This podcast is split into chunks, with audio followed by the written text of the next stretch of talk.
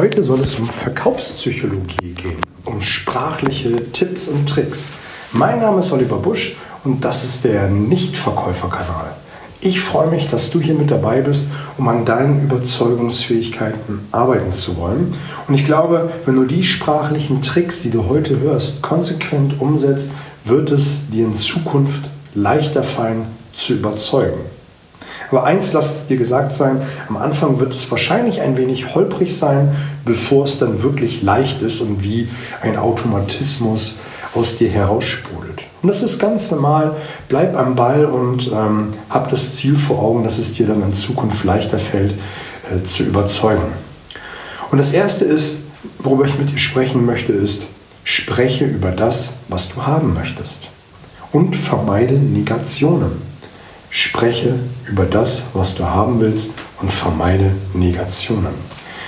Was will ich damit sagen? Ich möchte dir ein Beispiel geben. Als unser Sohn noch ein wenig kleiner gewesen ist und wenn du mich eine Weile verfolgst, weißt du, ich habe einen mittlerweile fast vierjährigen Sohn, der uns auf jeden Tag aufs Neue begeistert.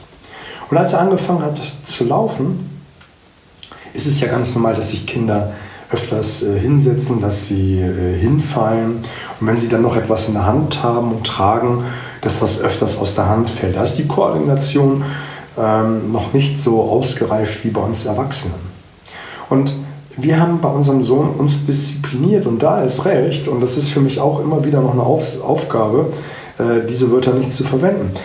Wir haben uns da extrem diszipliniert zu sagen, schön festhalten, geh gerade, du schaffst es, also wir haben das Ergebnis kommuniziert und wir haben diese Sätze tunlichst vermieden wie nicht hinfallen, fallen lassen, äh, nicht fallen lassen und so weiter. Denn warum? Unser Gehirn kann ein Wort wie nicht, kein und so weiter nicht verarbeiten. Es muss es einmal durchdenken, um dann zu entscheiden, ach ja, nicht hinfallen, nicht äh, äh, fallen lassen und so weiter. Das funktioniert nicht. Und wenn du mit deinem Kunden sprichst, und sagst, bei uns werden sie kein Risiko haben, was wird passieren? Die Alarmglocken deines Kunden werden angehen und werden sagen, oh, ein Risiko, oh, hier gehe ich äh, ein Risiko ein, ähm, ich muss jetzt vorsichtig sein und im schlimmsten Fall wird er aufgrund dessen eine negative Kaufentscheidung treffen. Also sag doch lieber an dieser Stelle, mit uns sind Sie auf der sicheren Seite, wir haben Zertifikate und so weiter und so fort. Also sprech über das, was du haben willst.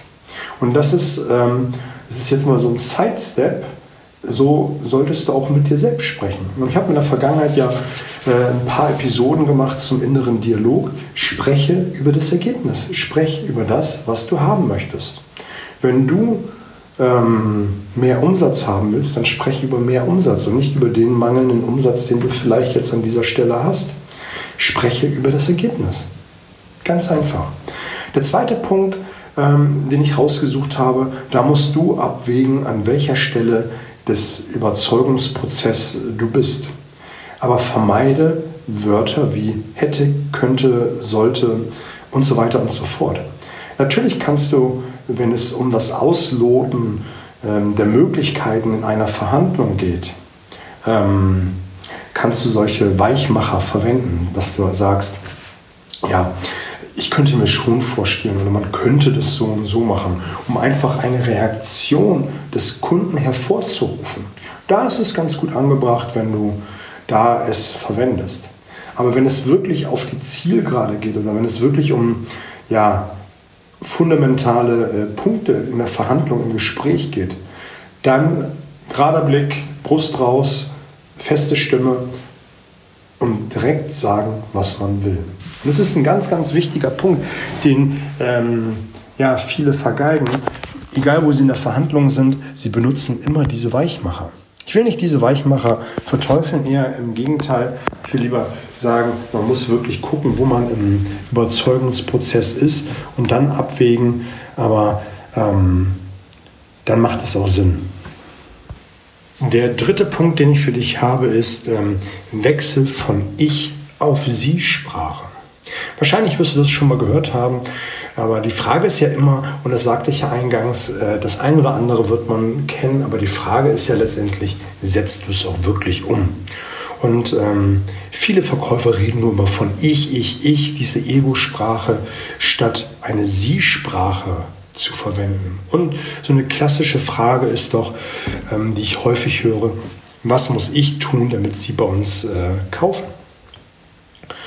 Die Frage an sich ist ja äh, nicht, nicht grundlegend verkehrt. Sie geht ja ähm, in Richtung ähm, Kriterien erfragen, aber sie ist ich-bezogen.